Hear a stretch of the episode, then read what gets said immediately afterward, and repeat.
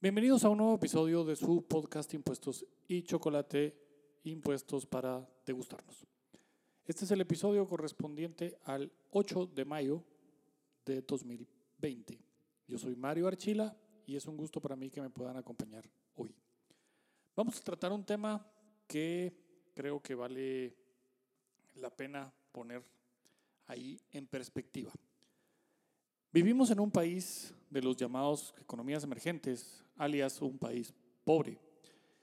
Y esta crisis del COVID nos ha permitido ver que estamos luchando contra dos grandes enfermedades. La primera evidentemente es el virus. El virus nos tiene en una situación de salud bastante complicado como mundo. Esto es algo que está afectando al mundo entero. Es una enfermedad altamente contagiosa, aunque no necesariamente altamente mortal. Y luego del otro lado tenemos un problema económico dado por las medidas de distanciamiento social y de cierre de negocios. Hay industrias que están prácticamente desaparecidas.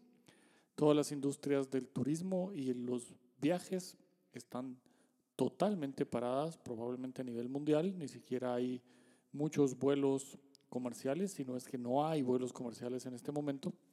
Y eso pues ya es eh, un gran problema para toda la industria del turismo.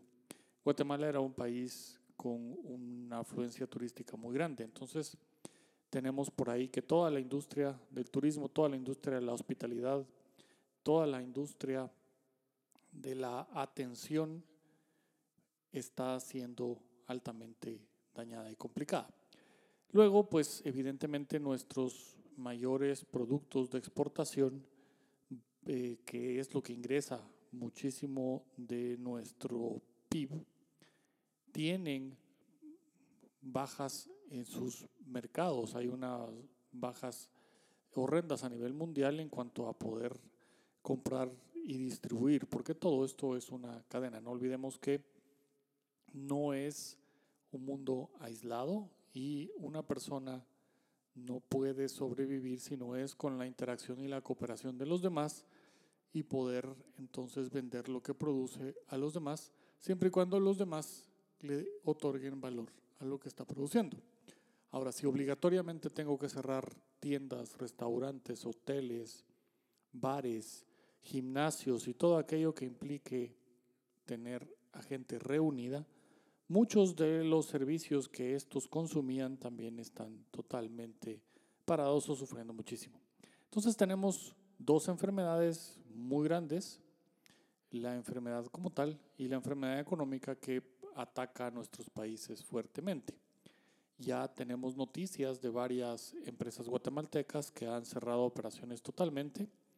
Ya se, se oye por ahí de despidos, suspensiones y demás y esto nos lleva a que dentro del el mundo de la enfermedad económica que está causando el virus, en Guatemala, nuestro propio eh, gobierno a través de algunas de sus dependencias es cómplice del efecto económico.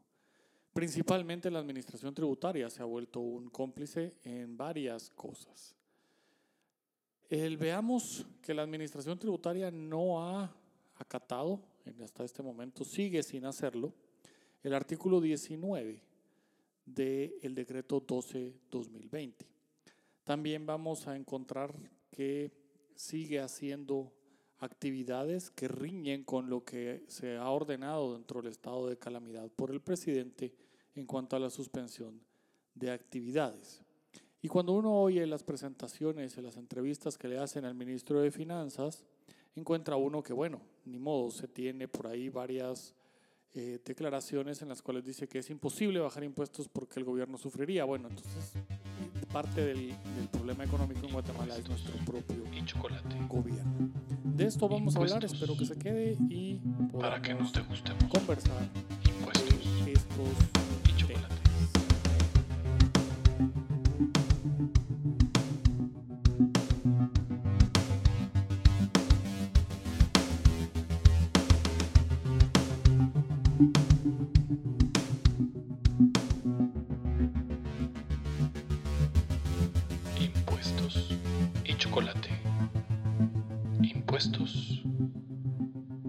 degustemos. Impuestos y chocolate.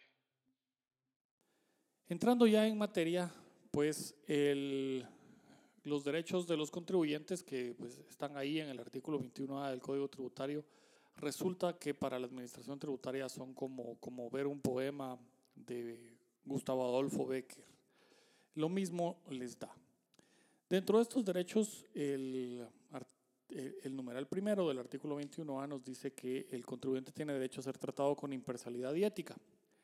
Y les voy a traer, eh, y, y, vamos a darle lectura a una resolución que hace poco nos notificaron en la oficina, en el que vemos que, pues, la verdad, por el arco del triunfo, totalmente esto de actuar con imparcialidad. El, y, una, y obviamente cuando no se cumple la ley no se actúa con ética, pero la imparcialidad aquí es, eh, es el derecho que tiene el contribuyente. Una compañía pidió ser calificado como agente retenedor del IVA. Esto porque el problema principal de los que le proveen a agentes retenedores del IVA, que son exportadores y tienen eh, que también calidad de contribuyentes especiales, es que les retienen 80% del IVA. No voy a entrar en materia, esto lo vamos a dejar para otro episodio en el cual tratemos la ilegalidad y la inconstitucionalidad de la retención del IVA y principalmente el criterio en el cual unen y suman los porcentajes a retener de IVA en esta doble calidad. Pero el tema es, quería ser agente de retención del IVA porque le retienen 80% sus, sus clientes y esto le está afectando directamente. Y le está afectando, y para llevarlo al lenguaje del derecho tributario y del derecho tributario a nivel mundial y el derecho tributario particular guatemalteco, cuando le está afectando financieramente el cobro de un impuesto es que la forma en que se está cobrando es confiscatoria. En la retención del IVA, lo que causa en, en estas personas al ser retenido 80% del IVA es que el IVA tiene una doble percusión en el mismo contribuyente. ¿Por qué? El crédito del IVA es todo el dinero que yo desembolso cuando adquiero y debo, según el mecanismo, porque es un impuesto al valor agregado, mi, mi obligación tributaria va sobre el valor agregado, lo recupero cuando vendo. Y entonces la percusión del impuesto se traslada a mi cliente para que luego, si es contribuyente del IVA, acumule créditos, si es consumidor final, pues sufra la repercusión plena en el consumo.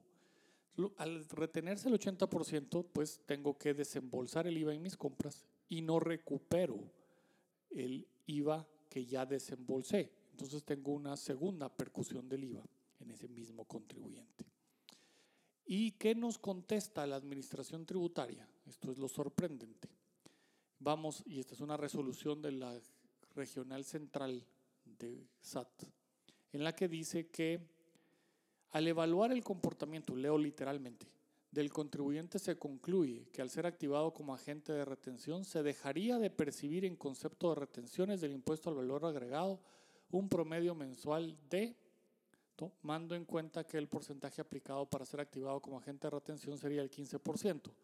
Derivado de la actividad económica que desarrolla, el promedio mensual de recaudo en concepto de retenciones a pequeños contribuyentes sería de, y da una cantidad. Actualmente efectúa compras a los agentes de retención ya activados y recibe de los clientes en concepto de constancias de retención un valor promedio de, y nos da el valor, por lo que la administración tributaria dejaría de percibir en concepto de retenciones del impuesto al valor agregado un promedio mensual de tanto. Y esta es una barbaridad de resolución, pero barbaridad. La imparcialidad implica que yo voy a aplicar la ley y voy a aplicar la constitución fuera de mis intereses institucionales. El gobierno no puede aplicar la ley por intereses y venirme a decir que la administración tributaria sale perdiendo porque va a aplicar la ley y va a aplicar un principio doctrinario constitucional de capacidad contributiva es un absurdo. ¿Y qué hace esto? No es cierto que la administración tributaria deje de percibir en concepto de retenciones, porque las retenciones son cuentas por pagar del fisco, no son percepción del fisco. y este dinero no puede ser ingresado a las arcas del Estado como recaudo.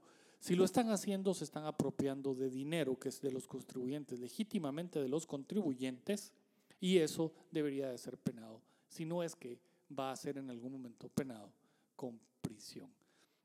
Y ese es el delito. Entonces aquí tenemos, tenemos esto, pero el derecho de imparcialidad no se ve, totalmente perdido. El, si vamos a nuestra constitución, la constitución me dice que dentro de los deberes del Estado está la protección de la vida humana desde su concepción, su integridad y la seguridad de la persona, que el Estado, es deber del Estado garantizarle la vida, la libertad, la justicia, la seguridad, la paz y el desarrollo integral, y que para el Estado se organiza para proteger a la persona y a la familia. Entonces, eh, vía retenciones del IVA están causando daños económicos que van por encima de la capacidad contributiva y eso al final termina perjudicando la propia vida humana de los contribuyentes y de aquellos que dependen de ellos. Entonces es una tragedia. Vamos a, tomar otro ejemplo, que dentro de este estado de calamidad el presidente pues suspende operaciones de todo, suspende las actividades económicas eh, en general, deja ciertas cosas permitidas, luego viene a impulsar el teletrabajo y demás, y luego se van solidificando algunos criterios y se eleva a ley en el decreto 12-2020, se eleva una norma en el cual dice que todos los plazos administrativos están suspendidos totalmente suspendidos hasta el 1 de julio del año 2020. Entonces es de preguntarse por qué, pero por qué. Eh, hay contribuyentes que están siendo sometidos a fiscalizaciones en este momento, porque hay contribuyentes que están recibiendo citaciones de tráigame documentos, porque hay contribuyentes que están siendo cuestionados sobre su actividad, y están requiriendo que se presenten documentos a la administración tributaria. Esto es básicamente un acto criminal. Si lo que estamos protegiendo y por lo tanto se suspenden las actividades de todo el sector productivo del país para evitar el contagio, que la administración tributaria esté notificando, requiriendo y actuando para que los contribuyentes tengan que movilizarse de nuevo a sus oficinas obtener papeles, juntar papeles y llevarlos principalmente a Dubái. Es totalmente ilógico y es una actitud bastante, bastante criminal en contra de la integridad de las personas y los contribuyentes son personas al final. Entonces esto es, eh, es verdaderamente de pararse los pelos, a mí los pocos que me quedan. ¿Y qué encontramos? Pues eh, recientemente, creo que hace un par de días, el 6 de mayo, el 7 de mayo, perdón, nos fue notificado en la oficina la resolución de una nulidad que planteamos porque se le ocurrió a la administración tributaria específicamente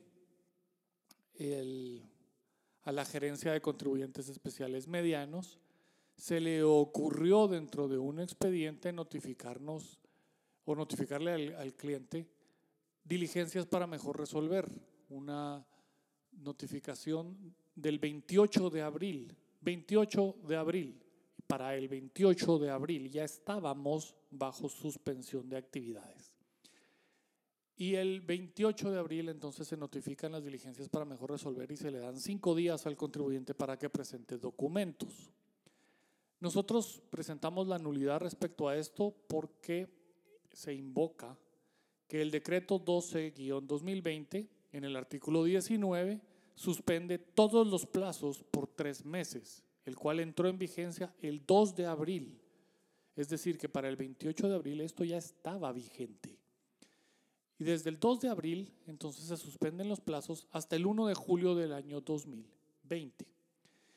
Y el ¿Qué, nos, dice literalmente este artículo 19? Bueno, dice suspensión de plazos administrativos. Se suspende el cómputo de los plazos legales en todo tipo de procesos administrativos por el plazo improrrogable de tres meses. Se suspende el cómputo de los plazos legales en todo tipo de procesos administrativos, en todo tipo. Entonces, ¿esto qué me indica a mí? Todos los procesos administrativos están suspendidos. Yo no pude haber notificado el 28 de abril una resolución y menos fijado un plazo como tal. Recordemos, la Administración Tributaria declaró como días inhábiles, y esto es una resolución propia del superintendente, y declaró como días inhábiles los, algunos días eh, de marzo que concluyeron el 14 de abril. Entonces, a partir del 15 de abril los días son hábiles. Pero el Congreso de la República suspende plazos por tres meses. ¿Y qué nos contesta? Así totalmente absurdo, es como que vivieran en otro planeta. ¿Qué nos contesta? Y, lo leo porque verdaderamente no lo puedo creer. De verdad que no lo puedo creer. Le falta poco pero poco a esta administración tributaria para ir a traer con cañones y pistolas el dinero de las cajas de los contribuyentes por lo que está haciendo. ¿Qué es lo que dice? Por lo que no es aplicable el presente caso. Vamos a ver. Del análisis de la norma citada se establece que lo que se suspende es el cómputo de los plazos que ya habían iniciado a correr a partir del 2 de abril de 2020 que fue cuando entró en vigencia el artículo 19 citado anteriormente, por lo que no es aplicable en el presente caso, ya que la resolución, bla, bla, bla, de diligencias para mejor resolver, de fecha 27 de abril de 2020, se notificó el 28 de abril de 2020, es decir, no había comenzado a correr su plazo, por lo que no enmarca dentro de dicha norma. Además, dicha documentación se solicitó de conformidad con el artículo tal. Del análisis se colige que existe un plazo máximo de 15 días para efectuar, por lo que el plazo de 5 días hábiles concedido al contribuyente conforme a la resolución referida se encuentra de conformidad con el plazo tal y no procede la nulidad planteada. ¿Pueden creer esta barbaridad? se suspenden los plazos que ya habían iniciado y están suspendidos hasta el 1 de julio. Pero si a mí se me ocurre notificar un plazo nuevo, ese no está suspendido. Esto es la estupidez más grande que yo le he oído a la administración tributaria en años. ¿Dónde está la imparcialidad? ¿Dónde está la ética? ¿Y dónde está la función constitucional de proteger la vida y la integridad de las personas? ¿Dónde? Es verdaderamente inaudito lo que la administración tributaria está pretendiendo. Esa es la fiscalización debería estar totalmente suspendida, totalmente suspendida, pero porque hay una imposibilidad material de cumplir con ella. Primero la administración tributaria tiene que suspender las funciones de fiscalización, porque el presidente no suspendió recaudación ni aduanas, pero dejó suspendido el resto de las actividades de la administración tributaria, por lo tanto la fiscalización debería de estar suspendida. Si se está diciendo que tenemos que hacer teletrabajo y evitar el contacto social y tener distanciamiento social, es imposible que la administración tributaria pretenda que se le lleven documentos a sus oficinas o pretenda que se le abran la puerta a los auditores para que revisen documentos dentro de las oficinas. Si las oficinas están cerradas, tienen que abrir por una disposición del propio gobierno, con el único propósito de cobrar tributos a pesar del daño a la salud que puede ocasionar esto, inaudito, verdaderamente inaudito. El artículo 21 eh, del, del Código Tributario nos dice que también tenemos los contribuyentes el derecho a presentar alegatos y pruebas. Y resulta siendo que este eh, numeral 16 del artículo 21A es otro de los que a los que deben resolver en la administración tributaria nunca en su vida lo han oído. Porque la mayoría de las veces lo que uno ve en las resoluciones es que la prueba siempre es insuficiente y los alegatos siempre son descartados porque la resolución está basada en ley. Eso es lo único que contestan. El A mí verdaderamente me cansa tener que litigar con la administración tributaria en esos, en esos niveles de irracionalidad con el que se pone de vez en cuando quien tiene que redactar estas resoluciones. El trabajo de un funcionario no es, no es, entiéndase, no es cumplir con los caprichos de los funcionarios más arriba de él. Y el funcionario no tiene por qué cumplir cosas que van en contra de la propia ley. Por lo tanto, sí debería de actuar con imparcialidad, sin colocar sus intereses como funcionario o los intereses institucionales por encima de los derechos. Y la constitución tiene que ser respetada en primer lugar. Entonces e, es a veces eh, bastante, bastante eh, ridículo esto. Ya vimos ahí en esa resolución que les menciono para ser agente retenedor del IVA, se demostró financieramente que había un flujos de caja negativos por la retención del IVA. El contribuyente tiene que desembolsar de su propio dinero para cubrir el IVA en las compras que está haciendo que no está recuperando, lo cual va en contra de la naturaleza propia del IVA. Y no hay una sola consideración en la resolución respecto a esos aspectos de violación de capacidad contributiva del contribuyente. No los hay. Entonces se está violando el artículo 16 y esto es sistemático. Luego el numeral 13 del 21A nos dice que es derecho del contribuyente rectificar. Entonces, ¿por qué diantres las declaraciones del IVA no pueden ser rectificadas dos meses después de haber sido presentadas en cuanto al crédito del fiscal? es inexplicable porque se viola no solo ese artículo, que verdaderamente es ridículo que tengamos un artículo que dice lo que la ley ya decía, que es la rectificación. Y la rectificación la puedo hacer en cualquier momento porque así está diseñado nuestro sistema. Y que el sistema computarizado de las SAT impida esto es una violación de derechos, es una violación a la ley, es una violación constitucional y causa perjuicios institucionales. Y contra esto tenemos que luchar aún en este momento de crisis. si tenemos suspendidos todos los plazos, bueno, entonces todos los plazos están suspendidos y no debería de ser posible notificar plazos nuevos dentro de un plazo de suspensión. Esto es imposible. Y en todo caso, el plazo, si lo notificaran, los plazos se iniciarían a correr a partir del 2 de julio. Eh, córrase la suerte alguno de, que, de, no, de no responder, bueno, veremos si esta tesis funciona, pero es ridícula la postura de la administración tributaria realmente. Luego en el artículo el 21A, numeral 12, tenemos que el contribuyente al momento de una fiscalización tiene derecho a ser informado de las actuaciones de control o fiscalización de su naturaleza y alcance. Y esto también es otra cosa que la administración tributaria sistemáticamente viola. Cuando notifican, no notifican los nombramientos, que es donde está el alcance, y la naturaleza de la fiscalización que van a efectuar. El nombramiento al auditor le dice qué periodos qué años y por qué está fiscalizando. Y luego, pues obviamente al tener que informar sobre la naturaleza y el alcance, debe de ser eh, comunicado fehacientemente. Y esto haría imposible lo que la administración tributaria hizo en tiempos de Solórzano Fopa de declarar que son confidenciales los manuales de auditoría, lo cual es un absurdo y una estupidez, porque los manuales de auditoría son lo que le permite al contribuyente ordenar su actuar a los criterios de auditoría de la propia administración y por lo tanto poder responder sin cargas absurdas de tiempo y presiones y de ser sancionado por incumplir un plazo esas auditorías. La función de auditar y de verificar es para determinar que el contribuyente cumplió correctamente con sus obligaciones. Y esa mentalidad de la cual algunos dinosaurios de la administración tributaria padecen, de decir que el contribuyente siempre es un criminal, está eh, siendo muy dañina para la administración en cuanto a esa relación con el contribuyente.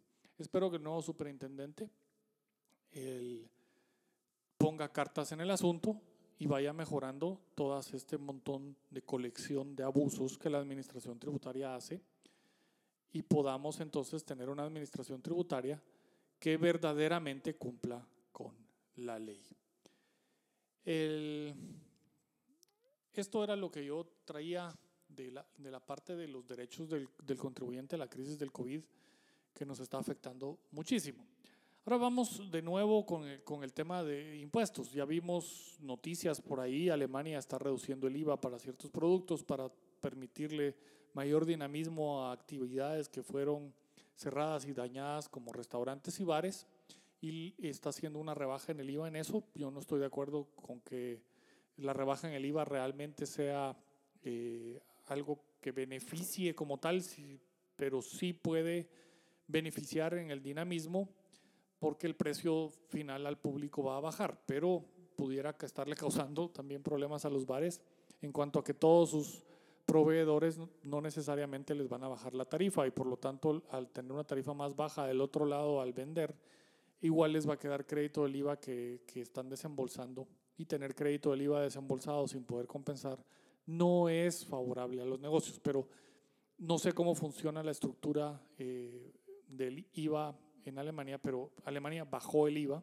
Hay otros países que están eliminando tributación, están dando eh, suspensiones completas de obligaciones tributarias y otras que están subsidiando las, las operaciones de las personas como tal.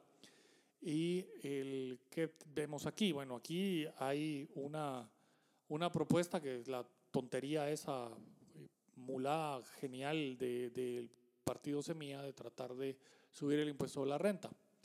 En Guatemala pagan impuesto de la renta 437.201 personas, o NITS. Probablemente eh, es más correcto decir NITS, porque dentro del régimen de utilidades para actividades lucrativas que son 114.630 NITs, eh, casi todos seguramente son sociedades. Y muchas de esas serán de las mismas personas, entonces personas pagarán menos. Rentas del trabajo, empleados en relación de dependencia, tributan impuestos sobre la renta 139.765 de esos 437.000. 54% de la recaudación de ISR más ISO proviene de 114.630 NITs, mientras que 35% de la recaudación sumado ISO e ISR proviene del régimen opcional simplificado, que esto es 182.806 NITs. Si vamos solo a ISR, el régimen opcional simplificado es el que recauda 48%. Esto que probablemente que nos está diciendo acá, bueno, hay muchísimos profesionales liberales y demás que están en este régimen. El régimen de utilidades el, recauda 37% del impuesto de la renta total y el régimen opcional simplificado recauda este 48%. Pero al afectar y aumentar el impuesto sobre la renta en el régimen opcional simplificado, lo que vamos a lograr es que este número de 182.806 baje significativamente su monto de recaudación por NIT, porque van a tratar, los que tengan que pagar y tributar el nuevo, van a tratar de pasar parte de la facturación a un NIT distinto a modo de mantenerse en, un, en una tarifa del 7. Difícilmente se va a lograr una tarifa del 10 así de sencillo. Y luego, si lo que estamos teniendo es una baja en las ventas y este régimen opcional simplificado sobre ingresos, este régimen probablemente para el año 2020 no va a reportar 48% del ingreso de ISR. Vamos a tener un grave problema. Pero ¿qué nos dice todo esto? El impuesto de la renta lo paga menos de 450 mil NITs en Guatemala. Y tenemos 16 millones de personas en Guatemala y de esas tenemos 1.2 millones inscritas en el IX. Estos 437 mil NITs que pagan impuesto sobre la renta es un universo muy pequeño. Y por lo tanto, todos los enfoques de querer hacer tributar más es a estos 437 mil eh, NITs que hay. Entonces es, es muy complicado en una estructura como estas, que el tratar de modificar el impuesto de la renta genere beneficios. lo más probable es que genere más obstrucción al poco generador de empleos formales que tenemos. El impuesto a comercio exterior en Guatemala recauda el 29%, que esto es el IVA y los derechos arancelarios. Valga entender que los derechos arancelarios son solo el 4% de la recaudación total. 4%. El contrabando en Guatemala no es un problema de aranceles, como se viene a vender, es un problema de burocracia. Es un problema en el que el principal obstáculo para la importación de bienes a Guatemala es la propia administración tributaria. Pretenden hacerle muchísimos, muchísimos ajustes a las distintas importadores y eso es terriblemente mal. Y el, están persiguiendo un 4% de derechos arancelarios cuando se habla de contrabando en Guatemala. Eso, realmente el, el contrabandista en Guatemala no está evadiendo derechos arancelarios, está evadiendo IVA y está evadiendo impuestos sobre la renta. Si vemos la composición, el impuesto sobre la renta en Guatemala, 437 mil NITs pagan impuesto sobre la renta en Guatemala, nos vamos a dar cuenta cuando vemos la, segregación de la recaudación, que el impuesto de la renta en Guatemala es el 28% de la recaudación total. 25% de la recaudación total es el IVA a las importaciones y el IVA doméstico es solo el 24%. Entonces, todo el contrabando es lo que está evitando es pagar impuestos sobre la renta y pagar IVA doméstico. Por eso es que tenemos la estructura que tenemos y por eso es que es tan rentable ser contrabandista en Guatemala. El nivel de intromisión de los entes gubernamentales para dar licencias, autorizaciones, permisos, el inventarse que porque falta una coma o porque falta una tilde o lo que sea, y ya con eso el permiso es incorrecto, hay que confiscar la mercancía, hay que, etcétera, etcétera, etcétera. Todo eso que ya sabemos derivado de 5.000 trámites a cargo de nuestro gobierno central, hace que sea rentable contrabandear. Lo que me ahorro de IVA en las importaciones y lo que me ahorro de impuestos sobre la renta por operar en el mercado negro del contrabando, eso es lo que puedo repartir en muchísimo menor grado a los funcionarios y empleados públicos que tienen que aplicar esos 5 mil trámites. Me es más barato sobornar funcionarios que pagar impuestos. Pero no es el impuesto de importación. El impuesto de importación en una economía sana no es significativo. Y el IVA de importación, si lo voy a vender en el mercado formal, lo recupero en mi venta, porque tampoco es significativo, simplemente tiene un costo financiero temporal.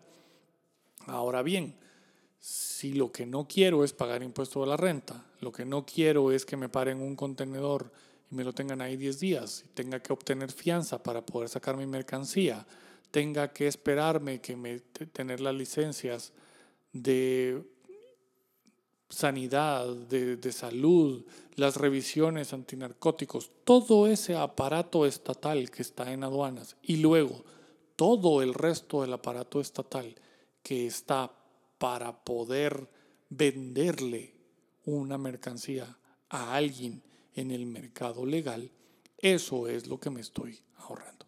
Entonces, lo dejo ahí para que puedan digerir esta información que el contrabando no es un problema de pago de tributos en la aduana, es un problema de la burocracia que tenemos dentro de la aduana y de ahí en adelante en el país y del costo del impuesto sobre la renta.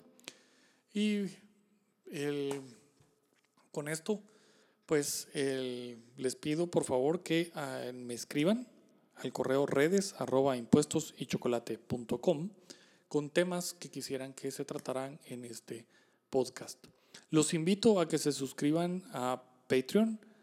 En, nuestro Patreon, Patreon es patreon.com diagonal impuestos y chocolate van a encontrar nuestro espacio en Patreon para poder eh, suscribirse y tener acceso a cursos de derecho tributario.